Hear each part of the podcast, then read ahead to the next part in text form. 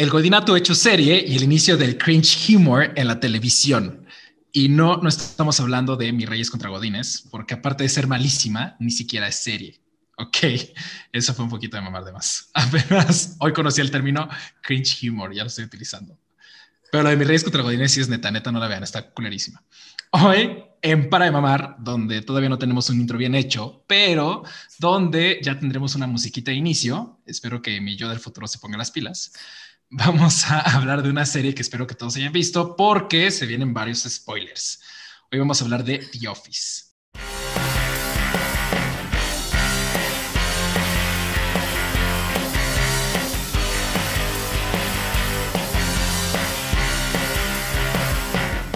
Después de las dos primeras ediciones publicadas ya en Spotify, me dieron un chingo de feedback que pues todavía me duele. Así que en esta ocasión vamos a intentar un formato diferente, más al estilo radio, al estilo conversación.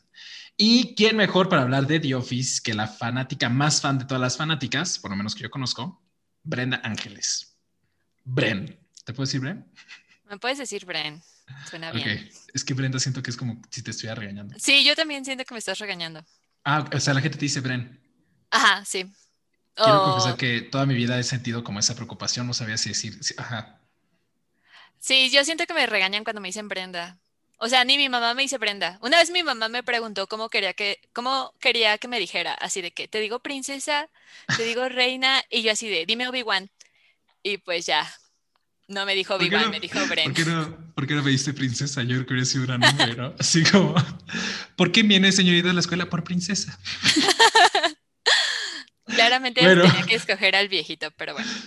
Muy bien, Bren me parece un buen nombre. Este, Bren, aunque no se disfrazaba ni hacía cosplay como todos los demás amiguitos de arte y diseño digital, pues tampoco era como en el formato de la persona más normal de, la, de la, escuela. Y por eso yo creo que somos grandes amigos. Entonces, eh, aparte que nos conocimos en un largo viaje que hicimos a la NASA, que después contaremos. Me mama como el radio siempre dice que después contaremos cuando ni tienen ni puta idea de qué lo van a contar. O sea, seguramente, o sea, ni, sé, ni, sé, qué va a ser el próximo podcast, pero después lo contaremos, ¿no? Entonces, em, uno de los comentarios que me dieron episodios pasados es que hacía intros muy largas y pues básicamente hoy me está pasando lo mismo y pues me pasé por el arco del triunfo ese comentario, pero bueno, esperemos que para el próximo ya aplique. Así que ahora sí, entramos en materia y para hablar de The Office, pues qué mejor manera que empezar diciendo por qué The Office. ¿Cómo empezaste a ver The Office? ¿Hace cuánto?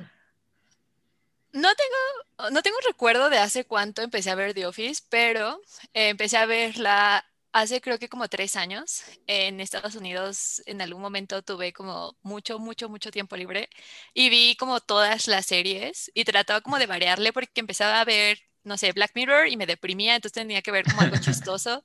Y no, em, primero vi Parks and Recreation. creo que la gente regularmente ve mm. como The Office y luego ve Parks, pero... Se supone que es Parks después, ¿no?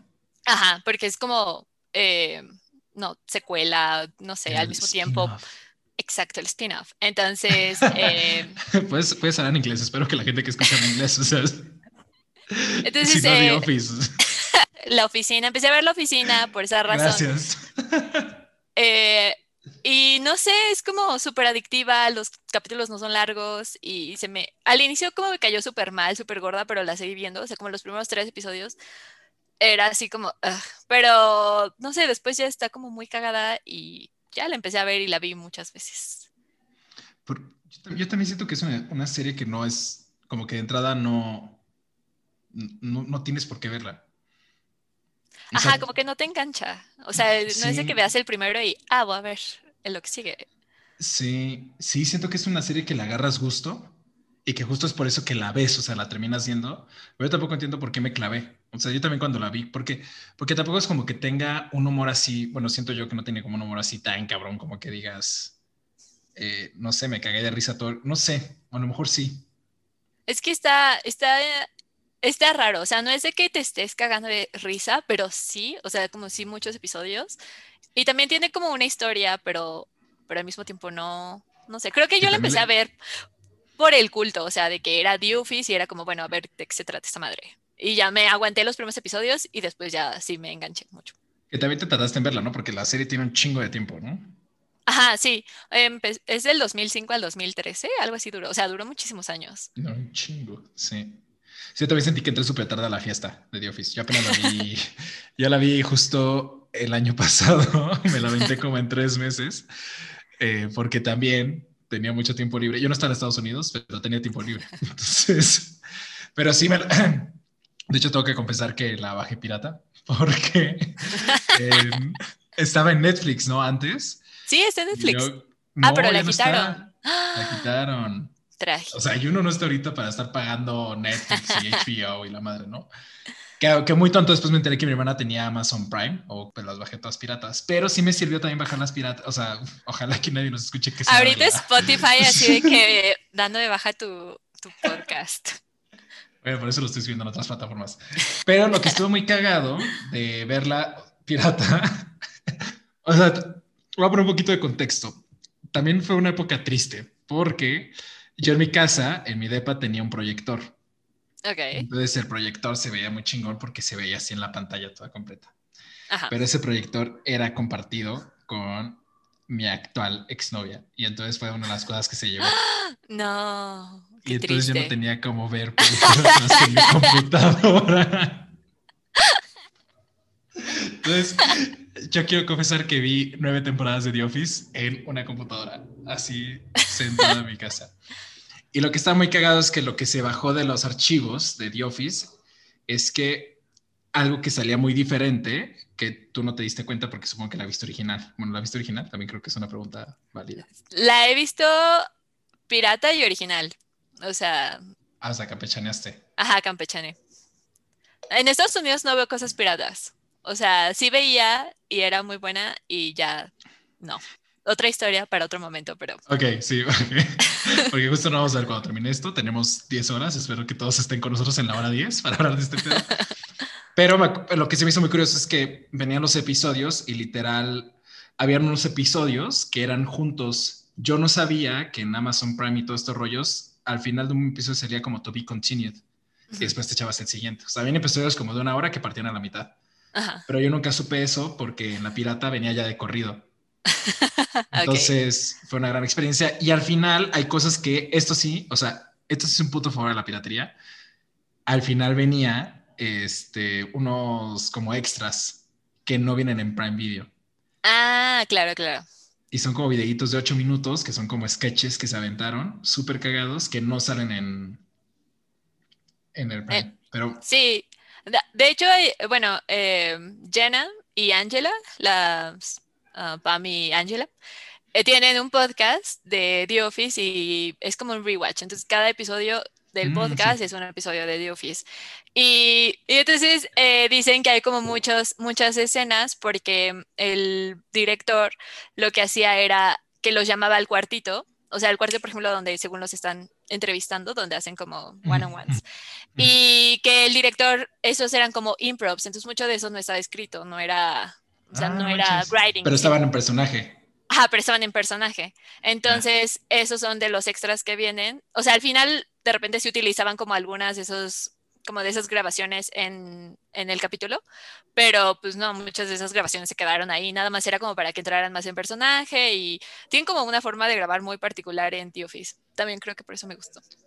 ¿Por qué? A ver, creo que, ah, como que para mí toda esa parte, o sea, creo que también como que un pedo que tengo es que a mí no me interesa tanto como el pedo cinematográfico, audiovisual, de producciones cinematográfica, que a la gente sí le encanta, que creo que tú caes más en ese lado, ¿no? Ajá. Eh, me voy. sí. no, eh, lo que pasa es que, o sea, no sé, creo que de repente me obsesiono con cosas y entonces me pongo a investigar y luego ya se me va la obsesión. Pero en algún momento cuando me obsesioné con cómo estaba grabado The Office y todo eso, ah, o sea, The Office fue como grabada diferente y creo que por eso me gusta como tanto, o bueno, creo que los proyectos que a veces me gustan es porque la gente que los hace, los directores o los productores o eh, los que empiezan como los proyectos, cuando se obsesionan, se ve que están obsesionados. Por ejemplo, en El Señor de los Anillos, el director estaba súper obsesionado y durante un buen de años, este, como que grabó como pedacitos y fue como, creo que fue a Nueva Zelanda y plantó plantitas y no sé, hizo como muchas cosas por su obsesión. Entonces creo que pasa lo mismo con The Office.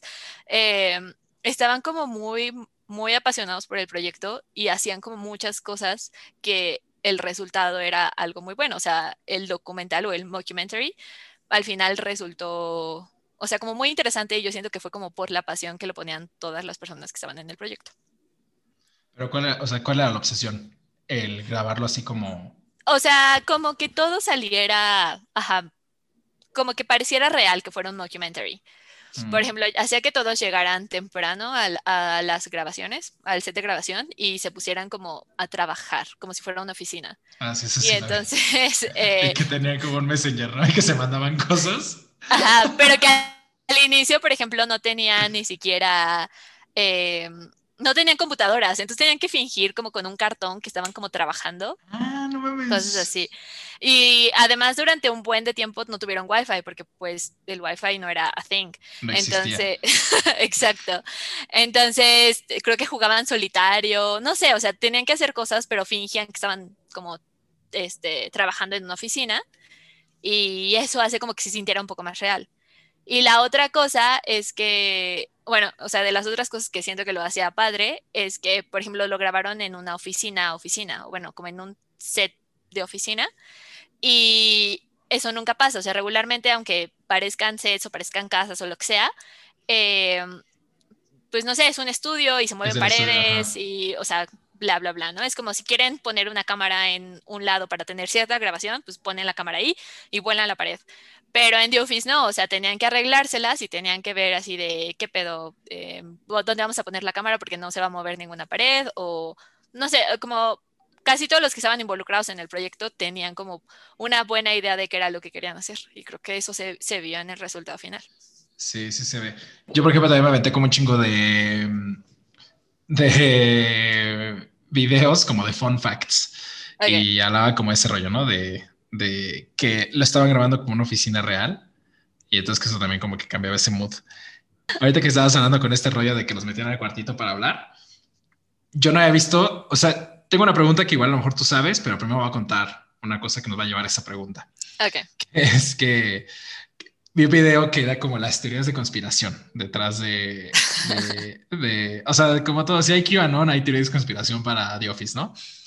Y una de esas teorías pues eran varias, como de por qué Jim y Pam estaban juntos, o si Meredith, eso está muy cagado, si Meredith y Pam eran la misma persona, pero en realidades alternas. O sea que Meredith era una versión de Pam del futuro, en la cual se casaba con Roy, se divorciaba, se quedaba como una madre soltera.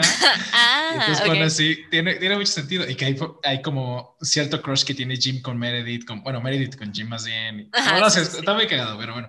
La que, la, de todas las que dijo que se me hizo una mamada, la que se me hizo como más, o sea, esta sí estuvo cagada, pero las demás eran una mamada, pero esta también estaba interesante, que era que decía, o sea, en teoría nos pintan como que The Office es un mockumentary, ¿no? O sea, es, bueno, no viéndolo como espectador, sino viéndolo como realmente entrando en ese mundo, están documentando cómo es la vida godín del día a día de una empresa gringa, ¿no? Ese es como el objetivo. Claro. Pero como que se metameten en ese pedo y dicen que realmente era un reality show de cómo era la vida godín en Estados Unidos. Entonces dije, como entonces que realmente, o sea, los actores actuaban. Es que es raro, no sé si me estoy explicando con este pedo.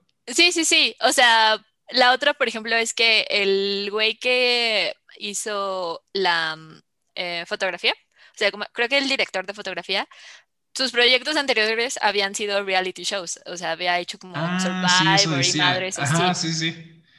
Y, y él, o sea, cuando está hablando de cómo decidió grabar The Office o cómo hacer como toda la fotografía, dijo que se enfocó mucho en esa parte de reality show, pero tenía como que meterlo con un documental y con una serie y entonces, o sea, se vuelve como, también por eso como el proyecto interesante, como que mezclan muchas partes eh, diferentes. Pero realmente no es un reality. O sea, realmente es, un documental, ¿no? O sea... Ajá, en teoría. pero lo graba como reality. Porque dice que la otra es que, ah. por ejemplo, él, cuando hay dos personas que están hablando y que están teniendo como una conversación medio íntima, pues luego como que los graban así de que la cámara la ponen al lado de ellos, ¿no? Que los están grabando así de que sus caras y que, él, o sea, pues obviamente eso no tiene sentido, ¿no? O sea, no vas a estar hablando cosas íntimas cuando tienes ahí una cámara, a menos que seas como la Kardashian. Entonces, como que él trataba de que quedara así la cámara súper lejos y no sé, como detalles que siento que hacen la diferencia. Sí, es cierto.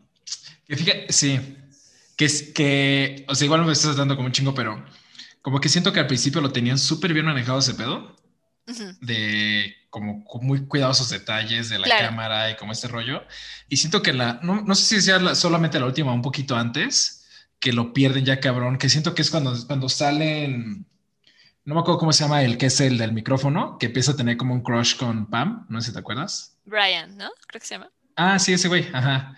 Ajá. Y como que ya empiezan a ser más evidente de que existe este como porque porque también creo que juegan un poco con el rollo de que saben pero no saben que está el equipo de grabación, ¿no? O sea, la, toda la, gente. pero siento que como que lo perdieron muy cabrón, como que ya ya no tenía sentido, ya había muchas cosas que pasaban que no era normal que las estuvieran grabando.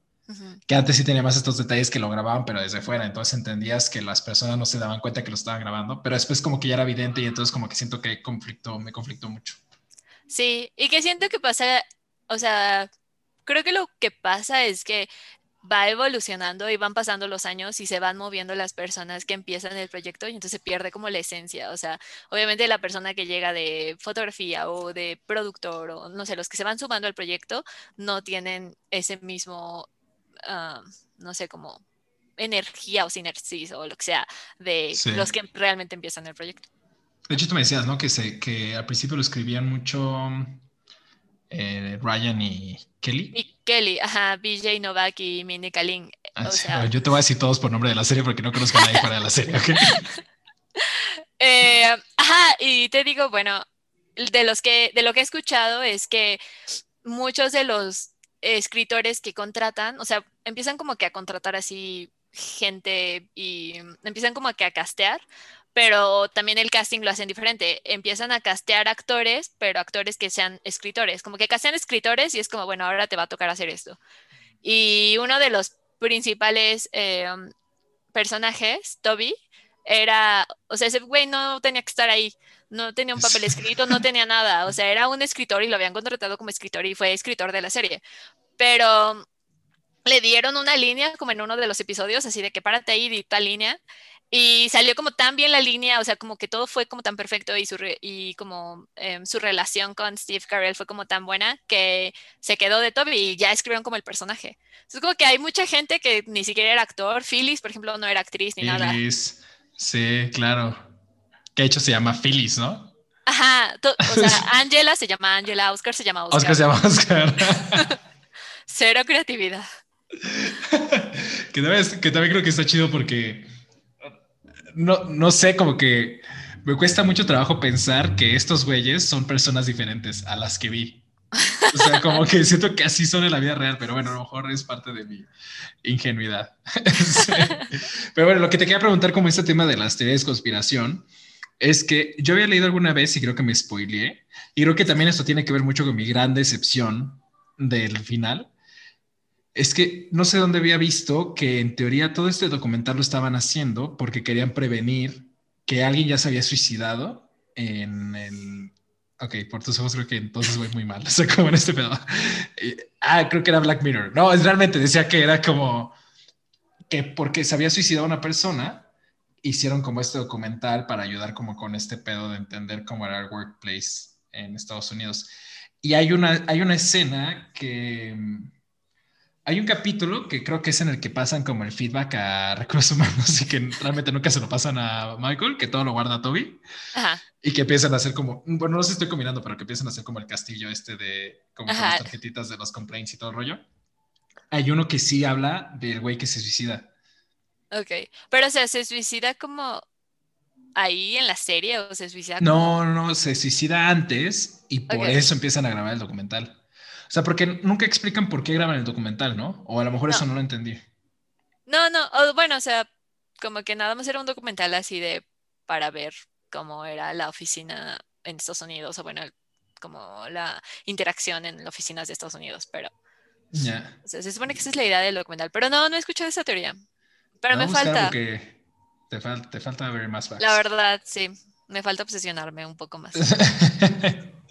sí, sí, sí. Pero bueno, dentro de todos estos temas, tienes como un capítulo que te fascine, que te encante, que te engolosine.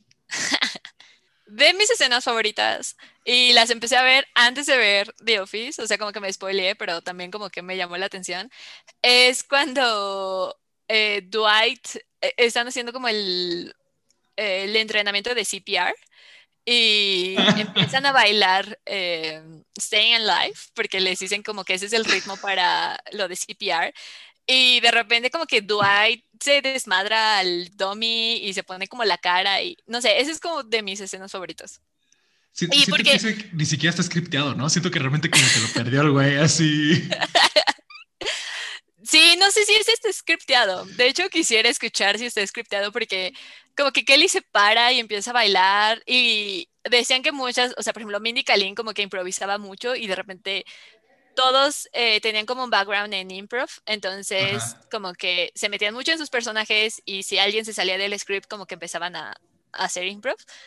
No sé si ese sea de improv, pero es muy, muy buena. O sea, creo que ese es de, mi, de mis escenas favoritas. Está súper cagado porque aparte, justo vi como la escena hace poquito y está como la chava la que está explicando cómo hacerlo del RCP. Sí es RCP, ¿verdad? Sí. Ajá. Pero siento que tan, no está scripteado que nunca la avisaron a ella porque se le ve una cara de susto. O sea, pero real, así como que está muy sacada de pedo de que verga, a mí solo me dijeron que iba a actuar a hacer un RCP y de repente ya estar así como todos como animales, está muy cagado. Es muy bueno. Y la otra sería el de el simulacro de incendios. Sí, ese está muy cabrón. Eso sí, también la amo mucho. Es como, no sé. O sea, creo que tiene buen, o sea, como excelentes inicios, porque creo que también es un inicio. Esa y, ah, la de CPR. Eh, antes del intro, creo que empieza, creo que es como inicios. Y creo que, y, y son como de las primeras temporadas. Entonces, creo que ese es como donde está ya en su máximo esplendor la serie. O sea, como que todos ya están convergiendo mucho, los escritores, los actores y... Sí. Siento que ese también. O sea, por lo que estoy viendo un patrón, a ti te gusta como cuando hay desmadre. O sea, cuando se vuelve como todo loco, siento que es como lo que te está gustando. ándale, ándale. ¿Cuál sería tu escena favorita? A mí me gustó mucho. Eh, que después lo pienso y creo que seguramente si lo volviera a ver no, no estaría tan... No, seguro sí. Pero es la... cuando, cuando ponen la oficina abajo de Michael Scott Company y que creo que ya están regresando como a trabajar a Dunder Mifflin, pero lo hacen como la... como el break, break, el break room, una cosa así. Y que empiezan a poner como música y, y, que hacen como su fiesta y todo rollo. No sé, como que me la pasé muy bien en eso. O sea, recuerdo como que me la pasé muy bien en ese capítulo creo que no está tan cagado, creo que como que la recuerdo con mucho así como gusto, como que dije, güey, qué joya, o sea, como que justo se llevan todos muy bien, ¿no? Claro. Pero de los que más me cagué de risa, no sé, siento que también es una joya el que se pelea cuando está Michael con Jan y que los invitan a cenar a la casa. ya sé cuál. Es, eso siento, o sea, siento que es como ya demasiado porque está muy cabrón, o sea, súper tóxicas. O sea, siento que justo te, porque como que me, leí un libro y como que estuve un poquito con ese tema como de la comedia y el stand-up y todo el rollo. Y una parte, o sea, básicamente cómo funciona la comedia es generas tensión y la risa es una reacción del cerebro para liberar esa tensión, ¿no? Entonces realmente es como muy sádico que nos reamos porque solamente es liberar tensión, ¿no? Y es lo que hacen stand-up y todo el rollo. Y siento que justo este capítulo logra eso porque es demasiada tensión, o sea, porque siento que puedes como imaginar 27 relaciones que son esas, ¿no? De Michael Scott y Jan, y que dices, güey, no está nada chido que la gente se lleve así, pero está muy cagado, y entonces siento que es como un gran catarsis así. Esa es de las que son de improv, creo. O sea, parte, obviamente no toda la escena, pero parte de esa escena, porque una parte que me da mucha risa es cuando saca la mini tele y dice como, esa es mi tele que me compré. Claro, y creo que toda esa escena la improvisó Steve Carell, así de que la saca ahí. Es como, así la pongo cuando quiero ver tal cosa. De hecho, hay unas, porque justo ahorita como que también subieron un chingo de bloopers y varias cosas así, ¿no? Como a YouTube. Y hay una escena, creo que es como una cámara secundaria. No estoy muy seguro, igual estoy inventando, seguramente estoy inventando. Porque no sé si la tuvieron que repetir, pero hay una cámara secundaria en la cual se está cagando de risa Jim pero creo que justo lo editan para que se vea nada más la cámara en la que Steve Carell sigue así como este, improvisando con la tele y se ve la cara de Jim como que dice, güey, no puede ser que esto está pasando. Así está. Gran escena. Está muy cagado, muy cagado. Sí, esa fue una gran escena. Y sí siento que la mayoría de escenas buenas eran al inicio de la serie. O sea, siento que eso es como, justo creo que esto cae en un mame de más, que siempre es como, al inicio todo era mejor. Pero es que realmente siento que al inicio todo era mejor. Sí, creo que estaban más comprometidos todos. O sea, bueno, no comprometidos así de que, ah, esto es lo mejor, pero tenían más idea de qué era lo que querían y los, o sea, entre escritores, personajes, como que el cast original y productores, bla, bla, bla, todos originales.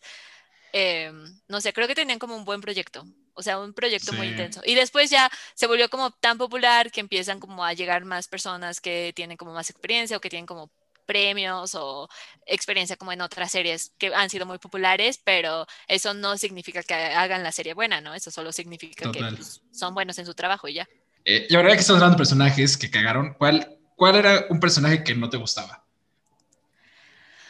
No sé, o sea, no sé si es controversial, pero, o sea, por ejemplo, el personaje de Jim me caía bien y después de, ah, porque obviamente he visto The Office como varias veces, o sea, no la vi una vez y ya y quedó, no la he visto muchas veces y, o sea, siento que después de un tiempo como que Jim me caía medio mal, es como, ah, me caga ese güey y ya, decide. ¿En qué momento? Es que yo tengo todo un trip que no sé si nos va a dar tiempo, seguramente vamos a tener que agendar como otra media hora para este pedo, pero yo tengo como todo un trip y como me siento muy, con, muy casi como contrariado con la relación Pam-Jim. Pero bueno, antes de llegar a ese punto, ¿qué, ¿en qué momento de la historia de Jim sientes que, ajá, que te caía mal? Creo que ya cuando empiezan como a andar, o sea, que ya pasa como todo el desmadre y ya como que se casan y Jim empieza como a querer hacer cosas. O no, creo que primero Pam quiere hacer cosas. un chingo después. Sí. como cuando empiezan a salir y luego tienen dos hijos, como que por ahí. No, creo que Pam quiere hacer cosas. Creo que se va a Nueva York y no sé, como que este güey se vuelve como muy mamón y de repente siento que incluso sus bromas a Dwight se vuelven como súper mamonas. Sí. Y ya de ahí siento que es un quiebra, porque después sí este güey ya quiere hacer cosas, pero como que fue muy mamón con Pam cuando ella quiso hacer cosas. Y sí, como que a partir de la mitad de la serie, ya que está con Pam, como que me caga la madre. Y luego siento que con Dwight ya se pasaba y es como, ¿por qué estoy sintiéndome bien con Dwight? Esto no está bien.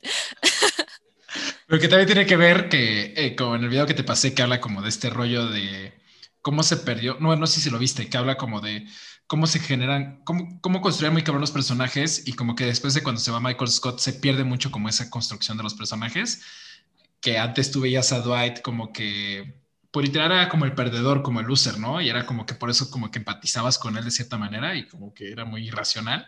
Y siento que de repente se volvió más racional y se volvió como más empático y eso también como que rompía como con esta idea de Dwight. Sí, sí, o sea, obviamente también cuando llegan, o sea, bueno, que se va Michael Scott y que llega el otro güey, que no me acuerdo cómo se llama, él. Ah, el que según contratan porque los hace sentir incómodos cuando ah, hablan con él. California, Mr. California. Ajá, como que de ahí ya se siente diferente. O sea, ya se siente, o sea, sí está cagada y sí es de Office, pero ya se siente como otra serie o no sé. Sí, ahí por ejemplo, ahí me cagó ese, bueno, ese güey más o menos como que no tanto, pero la que me caía muy mal era la británica. Ajá, también. Y luego como que te hacían, como que trataban de que sin... Em, fueras como empático con ella o fueras como, ah, su historia como triste, pero como que no lo lograron y entonces solo era como raro. Sí, siento, y siento que la forzaron un chingo como para tenerla ahí. O sea, no sé si fue un pedo como ya de contrato de que puta, pues ya nos salió bien caro, de modo ahí aguántala. Pero se sentía hiper forzada esa morra ahí. O sea, no ya tenía. Aguántala ahí. Ah, o sea, no tenía ni un rol eh, como de personaje no tenía ni un rol en la oficina, o sea, no trabajaba de nada, o sea, no tenía nada que ver, o sea, no tenía ninguna relación, su historia de que británica como que también era fometer el otro acento, o sea, no sé, a mí sí me molestó mucho eso, como que ahí fue donde me empecé a encabronar. Estoy encabronado otra vez. Hay que ver el episodio de, de la fiesta de Steve con... Sí, yo creo que me va a sentir mejor. Sí. Ahorita lo ponemos. Sí. Pero bueno, eso me quedó. Pero bueno, ¿cuál, ¿cuál dirías que es tu personaje favorito para también alegrarnos un poquito? O sea, no es de que sea mi personaje favorito de, ah, me encanta, pero Creep, o sea, como que todo lo que hace Creep me saca de pedo y me da mucha risa. O sea, y es como un súper secundario y nada más de repente dice cosas. Hay un video de una joya, te la va a pasar, que es como que los Grammys o no sé qué son, los Oscars, no sé qué se rollos. Yo no, entiendo mucho ese pedo, ¿no? Pero ah, creo que los Grammys es de música, ¿no? Pero bueno, en uno de esos rollos es, los Emmys. no sé qué es, eso te estás burlando, pero es eso. Donde haya sido que lo que haya grabado, hay un escenario donde entra Jesse Pinkman, el de Breaking Bad. ¿No lo has, lo has visto?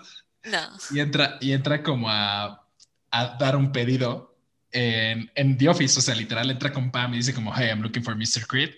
Y entonces trae como una bolsita como de lunch, ¿no? Y sale y le dice como, hey, my man, así como, ah, ya viene aquí a entregarme mi metanfetamina, es la mejor metanfetamina del pueblo, que no sé qué, voy así como, eh, yo sí todo sacó de pida como, güey, no debería estar diciendo eso. Es que es como súper aleatorio su personaje, súper cagado, no sé, creo que también esos mini chistes, o sea, que, que son como personajes secundarios y que de repente dicen como una mamada, es lo que hace como que sea muy buena, o sea, eh, hay un capítulo de una fiesta de Navidad y de repente llega Creed y está como lleno de sangre y luego sale como en, lo están grabando él solo y dice como, es Halloween, qué bueno. Eh, como qué buena idea y ya. y, nunca explican pero creo que eso es como no sé eso es muy creepy es como que se pasó un lado así de que güey no sé qué también estuvo ese chiste pero sí Creed Creed Creed sí era muy raro y ese es el mío ¿cuál es el tuyo? el mío Híjole, yo no creo que no estaba preparado para esto. Va a caer en el cliché, ¿no? De decir Dwight. ¿no? pero realmente creo que aunque sea el cliché, creo que para mí el personaje de Michael Scott está muy cabrón. O sea, siento que es la serie. O sea, todos los demás están muy cagados y todo el rollo, pero es como que se nota muy cabrón. La, no sé si se, se va Michael Scott, se nota muy cabrón. No sé si se hubiera ido otro personaje, si se hubiera notado así de cabrón. O sea, como que se me hace una joya como... Porque le creo muy cabrón, o sea, tal al punto que a veces creo que Michael Scott, o sea, cuando veo como entrevistas de Steve Carell, siento que tuvo como un rehab para realmente ya hablar como una persona normal, o sea, se me hace como muy cabrón. Eh, ah, ya me acordé de otro, ya. El que me mama, sí se me hace increíble, es. ¿Kevin? ¿Es tu favorito? Kevin me mama, o sea, Michael Scott como en personaje, pero Kevin me mama. Cada vez que salía Kevin era como, güey, qué chido ese güey, o sea, después de una entrevista y el güey habla normal, o sea, el güey tiene un vocerrón así como de, sí, yo creo que a través de la metafísica cuántica y, y en es como pancakes. oh, Kevin, ¿a ti no te gustaba Kevin? Kevin es muy cagado y de hecho tiene el podcast producido por Spotify de como The Office. Eh, ah, podcast, original. O sea, la competencia de esto. Ajá, exacto. Entonces siento que tenemos que ser súper buenos porque, o sea, porque aparte es un personaje, ¿no? O sea, creo que sí hay una competencia fuerte, pero creo que se puede, creo que lo podemos hacer. Pues a ver, le deseo suerte. A ver, ojalá encuentre. Sí, ojalá encuentre su futuro ahí. Yo también. Sí, lo veo difícil. difícil. Este, bueno, ¿lloraste alguna vez en la serie? Sí, lloré al final. Cuando ¿No te lloraste al final? Lloré al final. Pero como de gusto de que ya por fin se acabó. Así de, ah, no mames, ya, por fin lo terminaron.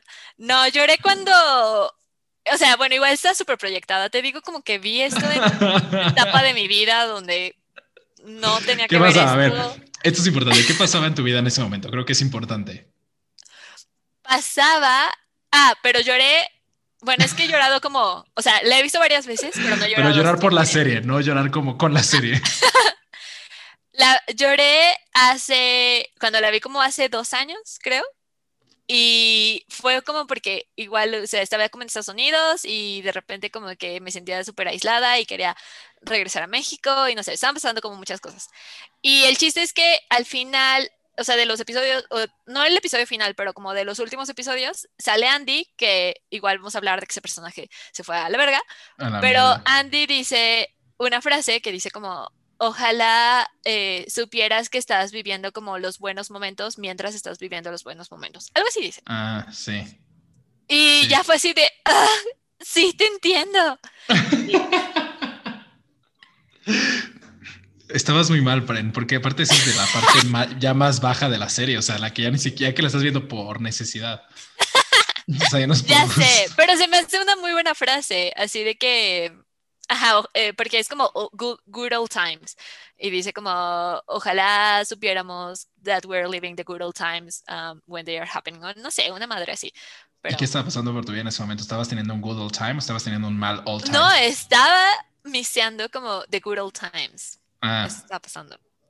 Y así de, sí. ojalá supiera que iba a haber una chingada pandemia y que tenía que perrear más duro, no sé.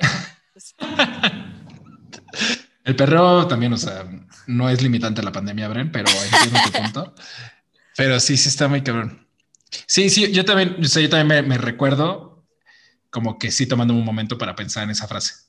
Porque sí es cierto, como que uno no... Sí, como que sigue su vida. Siento que uno está como muy proyectado en el futuro, en lo que viene a vivir después, pero no tanto como, o sea, sé que es una nada que lo estoy diciendo, pero como vivir el momento presente. Pero sí, sí es una gran frase. Bueno, lloraste ahí. ¿Dónde más lloraste? y creo que cuando, o sea, creo que cuando acaba. No, no es cierto, cuando se va Michael. Y cuando eh, Pam lo alcanza, cuando Pam lo alcanza en el aeropuerto. Igual ahí lloré. Igual me proyecté seguramente. Creo que sí, creo que yo también ahí. Porque además parece, o sea, como que parece real. Creo que esa escena es como, está súper bien hecha. De, hecho, tengo un fun fact de los. Me eché como 207 facts como de 10 videos, entonces tengo como 708 facts. Si la multiplicación medio correcta, es seguro no. Este, pero. pero decía que esa escena sí es real. Ok. O sea, real, Pam va a despedirse de, de Michael. Ajá. entonces, es, o sea, o sea, no, bueno, no Pam, sino este, ¿cómo se llama? Jenna Jenna. Va a despedirse de Steve. Real. Entonces sí es como una escena real. Entonces creo que por eso también es como muy cabrona. Sí, y además creo que Steve le dice algo a Jenna. Y. Sí. Y luego Jenna creo que no lo dice, o bueno, Pam no lo dice cuando le están grabando, o bueno, no sé si lo dice, pero eh, en alguna entrevista vi que sí, o sea, Steve Carell como que sí le da un consejo a Jenna en ese momento. Mm. Y Jenna se pone a llorar porque pues obviamente sabe que ya se acabó como una parte importante, o sea, porque se va este güey, ¿no? Y este, y sí, creo que eso sí también en cierta parte es real, o sea... Sí, por lo que, como que el sentimiento de llorar sí creo que sí es real por lo que le dice este güey. O sea, como que obviamente sí fue actuado que se tenía que despedir. O sea, no es real que Steve se estaba yendo y ahí dijeron, grábalo en chinga. Pero sí, Sí, sí, esa, esa parte también es, es, suerte. Y luego hay otra escena más adelante, como las cosas que también grababan reales. Eh, no sé si te acuerdas que creo que es en el capítulo final que Pam lee como una carta que le da Jim, que se la dio como a eh, inicios, así de. Sí, que, que también, o sea, que la carta sí la lee en tiempo real. O sea, que realmente Jim sí le, bueno, este, el Cranky, o cómo se llama este güey, Karransky Ajá. Eh, él había escrito algo real, así como de, o sea, no de amor, pero sí como ¿Cómo de. Se, ¿Cómo se llama Krasinski? Ajá, perdón. Ese güey, ajá, el Juan. Juan Carranqui, Juan Cranky, este, le escribe así como, no mames, súper chido trabajar contigo, porque también era, pues, el término de una época y que literal también, pobre Pam, como que le hacen llorar para todo, ¿no? Así como le toca estúpido. Entonces, ¿tú lloraste con la del aeropuerto?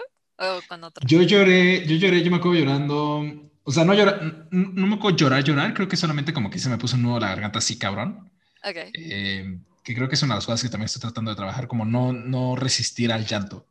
Creo que es uno de los paradigmas, pero bueno, luego platicamos entrégate, entrégate. Así como cuando uno dice, luego platicamos eso, que no vamos a platicarlo, pero luego platicamos de eso. Yo sé que es súper molesto que te corten la inspiración cuando estás entrando en materia, pero después de meterle un poquito de edición a este podcast, no sé si ya se dieron cuenta que hasta ahí cortadita de tocadiscos antiguo y toda la cosa, pues me di cuenta que este era un gran momento para concluir esta primera parte de The Office con Bren, o Brenda si ya están enojados. ¿Por qué? Porque lo que se sigue es un debraye, lo que se viene viniendo macizo contra el piso sobre la relación de Jimmy Pam, la salida de Michael Scott, la destrucción del personaje de Andy y un análisis final de la serie. Estoy casi 100% seguro que cuando estés escuchando esto, seguramente ya va a estar disponible la segunda parte. Ojalá Spotify y las demás plataformas no nos estén ahí traicionando. Pero pues ya para que ni te esfuerces, no muevas nada, pues déjate ir como hilo en media, como Gordon Tobogán, porque así nos fuimos nosotros en el siguiente capítulo.